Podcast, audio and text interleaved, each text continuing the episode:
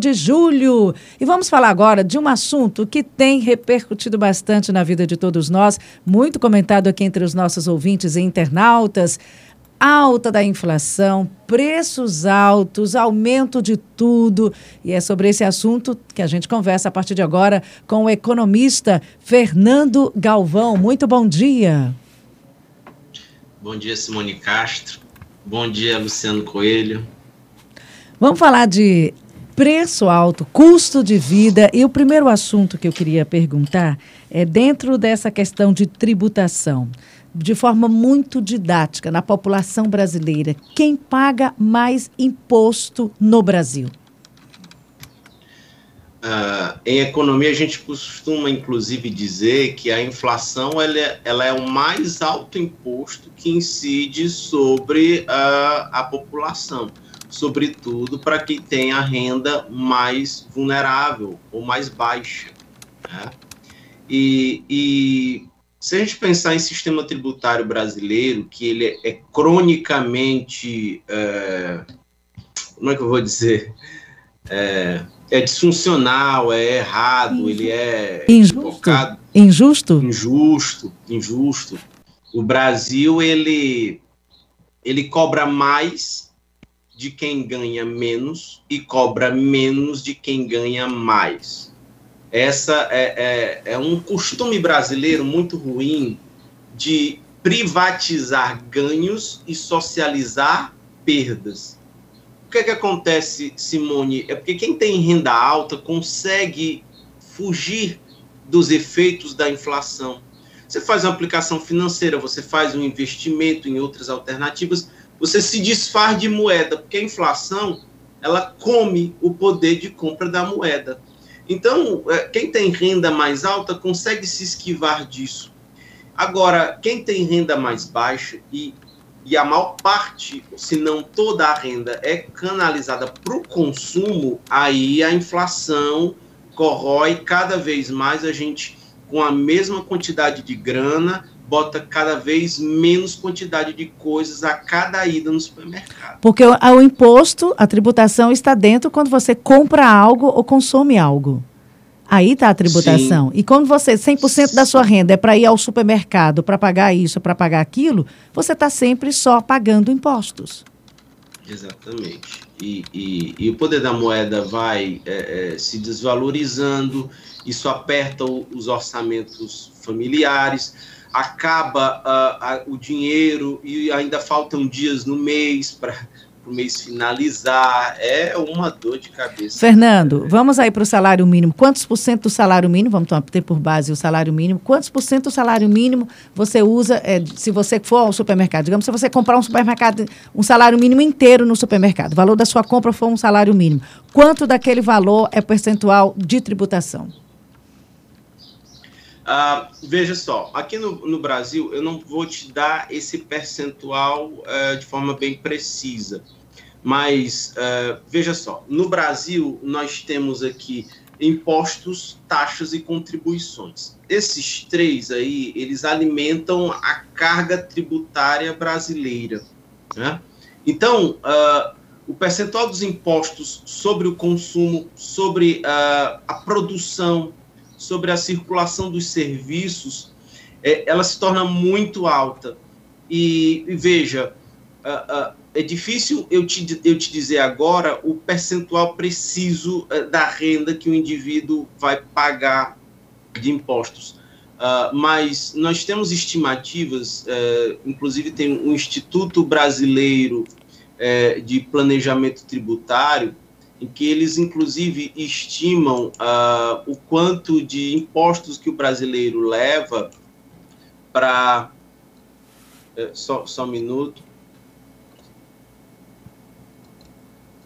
É, o tanto de dias que se leva para pagar impostos no Brasil, que mostra essa grande é, é, distorção do brasileiro no consumo, nessa arrecadação de impostos e na baixa capacidade, é, isso é, é, preocupante, do governo brasileiro de estar tá prestando serviços de qualidade condizentes com os impostos que arrecadam é, é, é de todos nós. Né? todos esses segmentos. Fernando, bom dia. É, bom dia, Luciano. É, Fernando, é, uma espécie de indexador para subir tudo é o preço do combustível. E nós temos aqui, quando aumenta o combustível, quando aumenta o salário mínimo e quando aumenta o combustível, tudo acompanha. E nós temos ainda, aqui no caso do Piauí, um dos maiores índices de impostos do Nordeste do Brasil no valor do combustível. Né? E como nós sabemos, o Brasil é um país sobre rodas. É, quando ameaça aí uma paralisação de caminhoneiros, o país fica em polvorosa. É, se porventura nós conseguíssemos é, comercializar pelo menos um dia aqui o, o combustível sem o imposto, eu acho que daria aí uma clareza, uma transparência para o consumidor do que, que isso representa. É, você considera que realmente é, são esses dois fatores que geralmente elevam os, o preço de praticamente todos os itens? Não, eu não falo nem só de cesta básica, praticamente tudo é conduzido é, levando em consideração um reajuste quando há é, reajuste de combustível e do salário mínimo. Uma coisa bem interessante, é, Luciano e Simone, para a gente discutir aqui, por exemplo, é, é que geralmente o Brasil e, e, a pandemia no ano de 2020, ela gerou recessão econômica.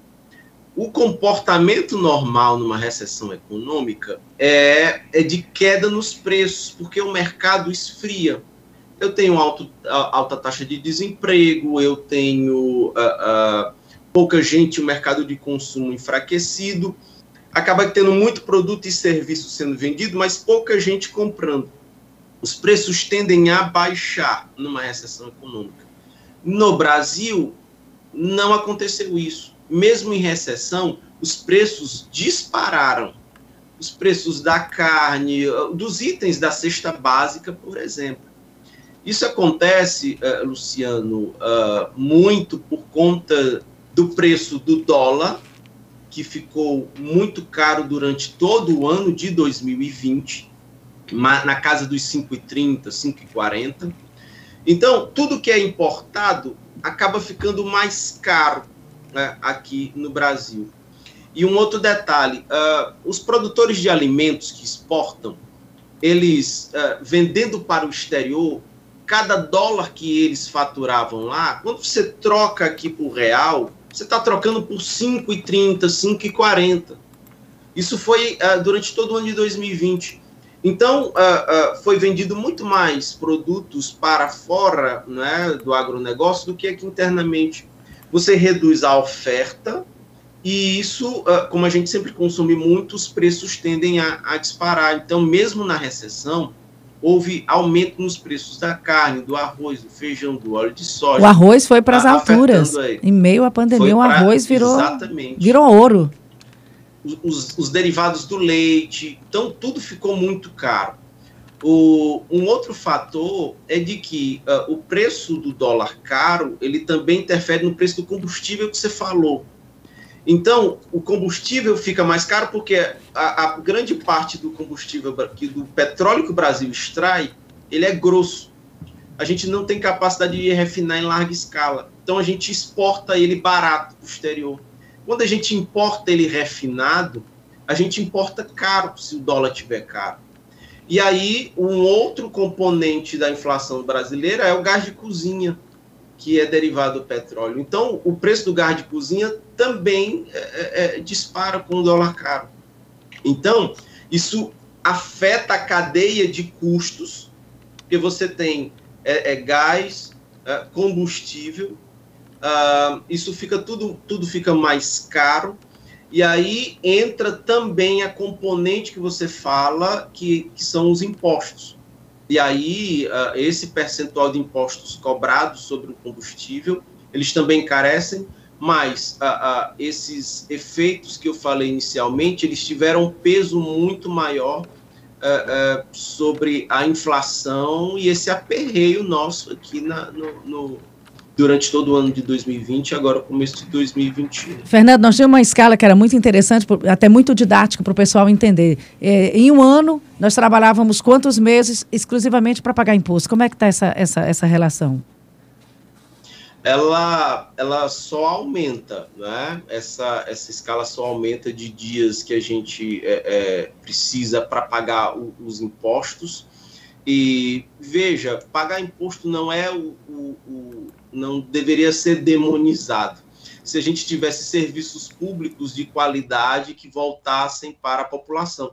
Porque percebam, se a gente tivesse, inclusive, é, saúde pública de qualidade, educação de mais qualidade ou mais acessível, percebam que a gente teria, isso contribuiria, inclusive, para combater a inflação, porque a gente recorreria a serviços públicos né, é, é, que não precisassem de desembolso. É uma bitributação, Simone e, e, Luciano. A gente paga imposto e a educação e a saúde, quando precárias, a gente tem que é, ainda recorrer a serviços privados, entende? É, é uma bitributação. Se os serviços públicos fossem de qualidade, a gente é, conseguiria blindar um pouco mais os nossos orçamentos na medida em que a gente buscaria serviços públicos e não os privados para Fernando, as nossas necessidades. Não tem um retorno do serviço, ou o serviço é de má qualidade, e você ainda tem ainda é, uma espécie de, um, de, um, de, um, de uma exploração oficializada. Agora, um ouvinte nosso, o Carlos Amorim, ligou, disse que foi tentar pegar mil reais a título de empréstimo e cobraram para ele 12 parcelas de 252 reais.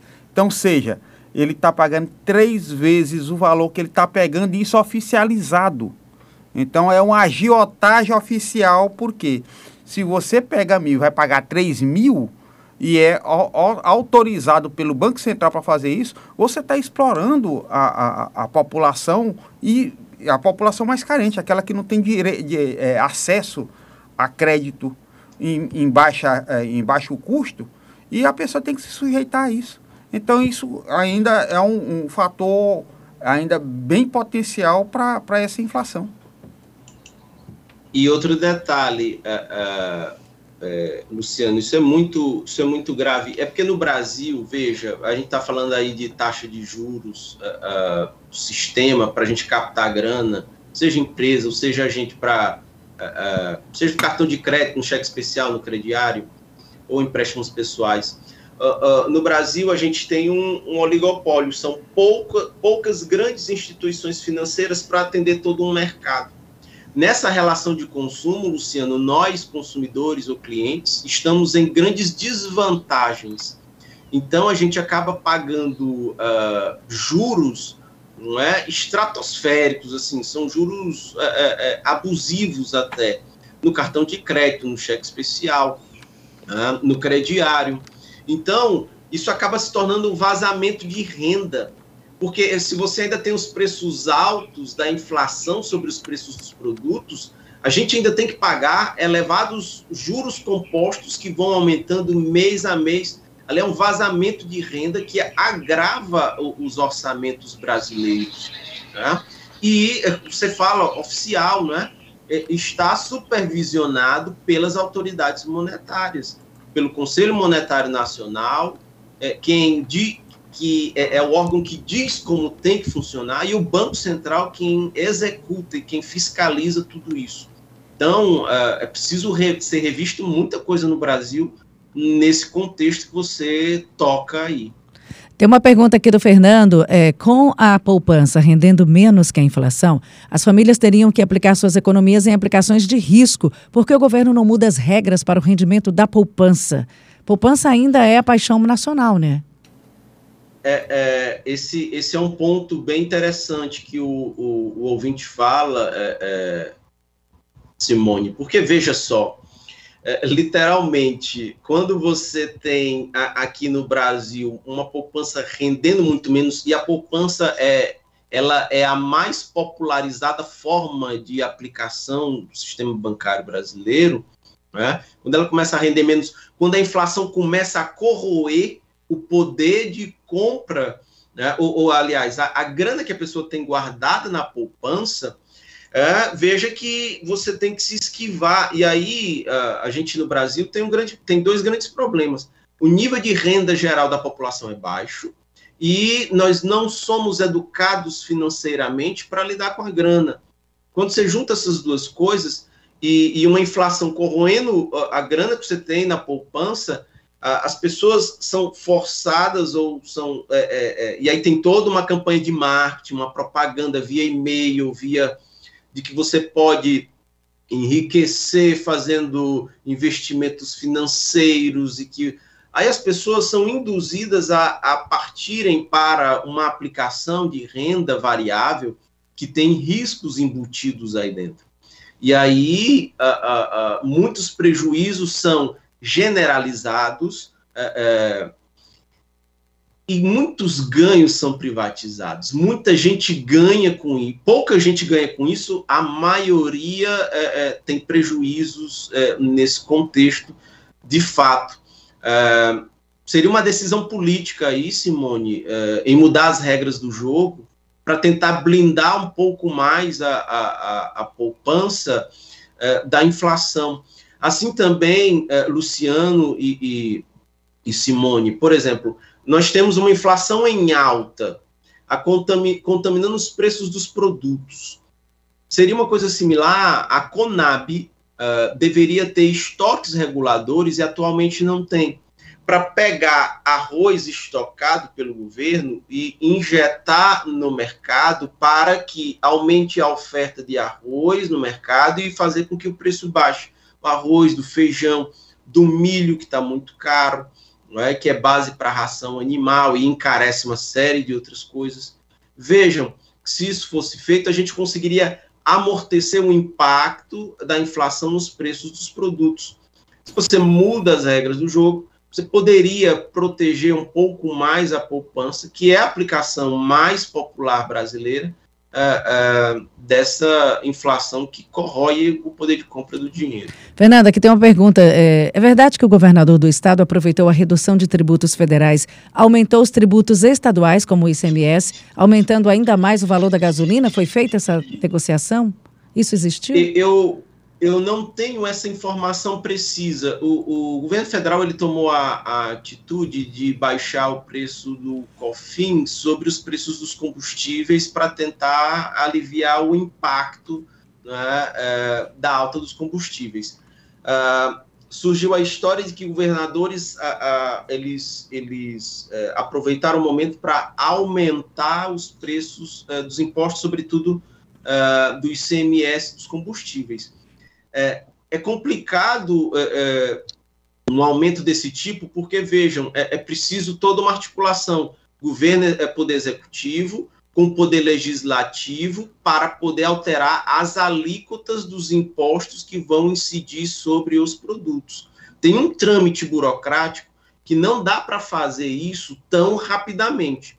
Os preços dos combustíveis sobem e descem rápido, que a Petrobras, lá no governo Temer, optou por seguir preços de mercado internacional.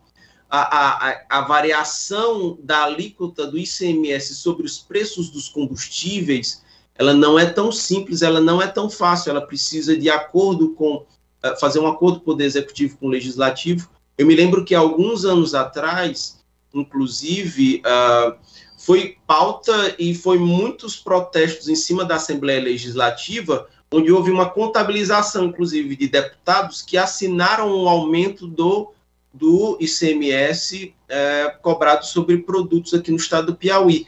E agora, recentemente, nessa, nesse evento, mais especificamente de queda de impostos federais, eu não vi esse mesmo movimento é, é, de poder executivo e legislativo votando rapidamente aumento de alíquotas do ICMS.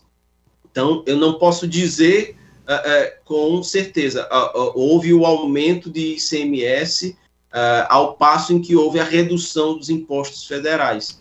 Porque eu, de fato, não vi essa notícia na, na mídia, na, na, na, pauta jornalística. Fernando, nessa, nessa, no que você disse de mudança de regras, deve haver realmente uma mudança e grande, principalmente nessa história da, da, da cobrança de quem ganha e de quem perde. Você vê a, a eu não sei se é pior o dinheiro, o dinheiro é, a inflação correndo, a poupança, ou voltarmos naquele tempo da ciranda que você da noite para o dia aplicava um dinheiro e ganhava muito em cima disso. Aí você tem uma situação em que o pobre paga imposto em cima de uma Pop 100, de uma motozinha, mas o rico não paga em cima de um iate, de um avião, de um helicóptero. É uma coisa assim, uma distorção tão grande em que a população é, se indigna com a condição. Nós temos é, investimentos que, devido à guerra fiscal, as empresas é, têm incentivos para se instalar em alguns estados. E aí, é, quando acaba o período desse incentivo, ele diz assim, olha, eu vou sair do estado, vou passar para outro estado, porque eu não vou ter mais, mais, mais tem incentivo aqui. Então, nós, nós vivemos numa circunstância em que quem tem mais pode mais, quem tem menos pode menos. E se não houver realmente uma mudança, como você falou, e geral, não vai haver é, é, esse, essa situação, vai continuar do jeito que está, né? Fernando, Pobre pagando Luciano, pago. E ainda tem a proposta de aumentar impostos sobre os livros, viu? Taxar livros, viu? Gente, eu vou que pedir licença e vou colocar aqui um ouvinte que o telefone tocou. imagino que seja pergunta para você. Alô, bom dia. Quem fala? É pergunta para o nosso entrevistado?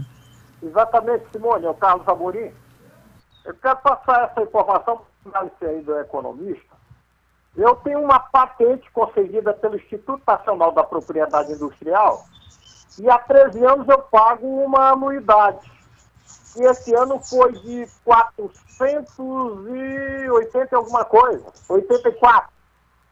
É, que seria pago aniversário de janeiro a maio, em prazo ordinário. Extraordinário iria de de junho a novembro. Só que subiu de 484 para 960 e alguma coisa. Isso é o governo, essa, esse instituto pertence ao governo federal, que deveria dar exemplo. Um abraço.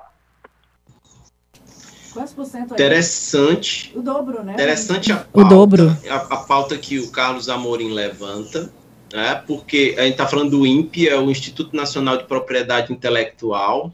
Ele é quem uh, avalia todas as patentes e, e, e, e, os direitos autorais de propriedade intelectual. Perceba, Carlos Amorim, isso é uma amarra à, à inovação.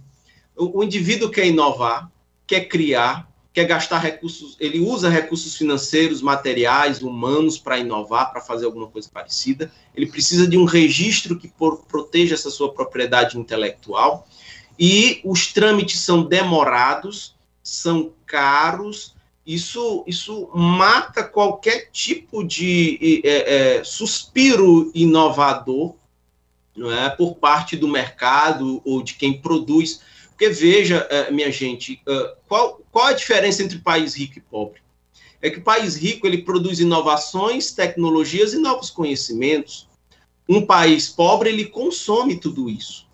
Então, eh, quando o, o Carlos Amorim, você tem minha solidariedade, Carlos Amorim, completa, porque é, é, isso é um absurdo. Nós deveríamos destravar esse tipo de. É, tem regulamentação que ela é burra essa é uma delas e você está sendo vítima dela, Carlos Amorim. A verdade é essa. Fernando, tem mais só uma pergunta, é o tempo que nos permite, da Ângela. É, quanto que está a taxa da poupança? Fiz uma pequena conta em relação à minha e vi que estava menor do que 3% ao ano. Fiquei com vontade de tirar da poupança devido a esse absurdo. A Ângela, quanto está a taxa da poupança atualmente?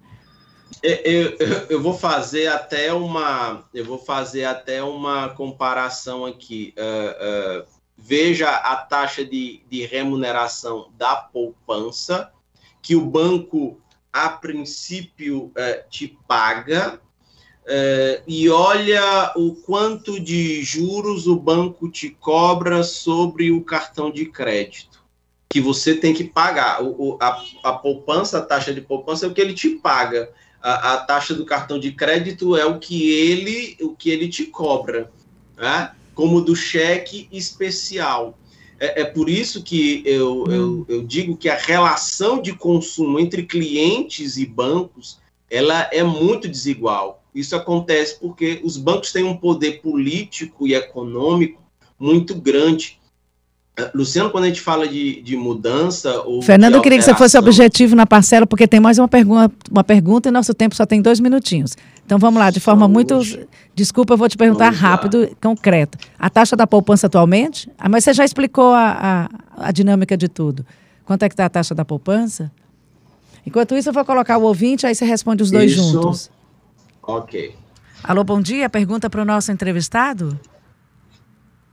Alô? Dia. Alô, bom dia. Chico Luiz, aqui de Torquato. É, por favor, é, a pergunta rapidinho. objetiva. É, porque o nosso tempo está estouradinho. É rapidinho. O secretário de Fazenda, Fontenelles, ele dá entrevista em tudo quanto é de, de local, informando que o, o, o, governo do estado não aumentou é, é, a cobrança de impostos né, sobre o combustível. Mas ele sabe, ele é muito inteligente, que se o dólar aumenta, essa cobrança de imposto vai aumentar naturalmente. Bom dia. Bom dia. Então, foi uma colocação do ouvinte. Obrigada, viu? É, quanto é que está a taxa da poupança para a gente responder a Ângela? 0,24. 0,24 mês. Ao mês. Aí ela disse que percebeu que, no caso, estaria 3% ao ano e aí ficou desmotivada. Mas, realmente, só para finalizar, poupança é um bom investimento para quem tem pouca grana? Não, não, é. não tem se mostrado um bom vendimento com a inflação descontrolada, não. Fernando, a conversa é longa, a gente volta a conversar com você outros dias sobre inflação, sobre custo de vida. Muito obrigada e um ótimo dia para você. Boa semana, viu? Bom dia, bom trabalho para todo mundo, Simone.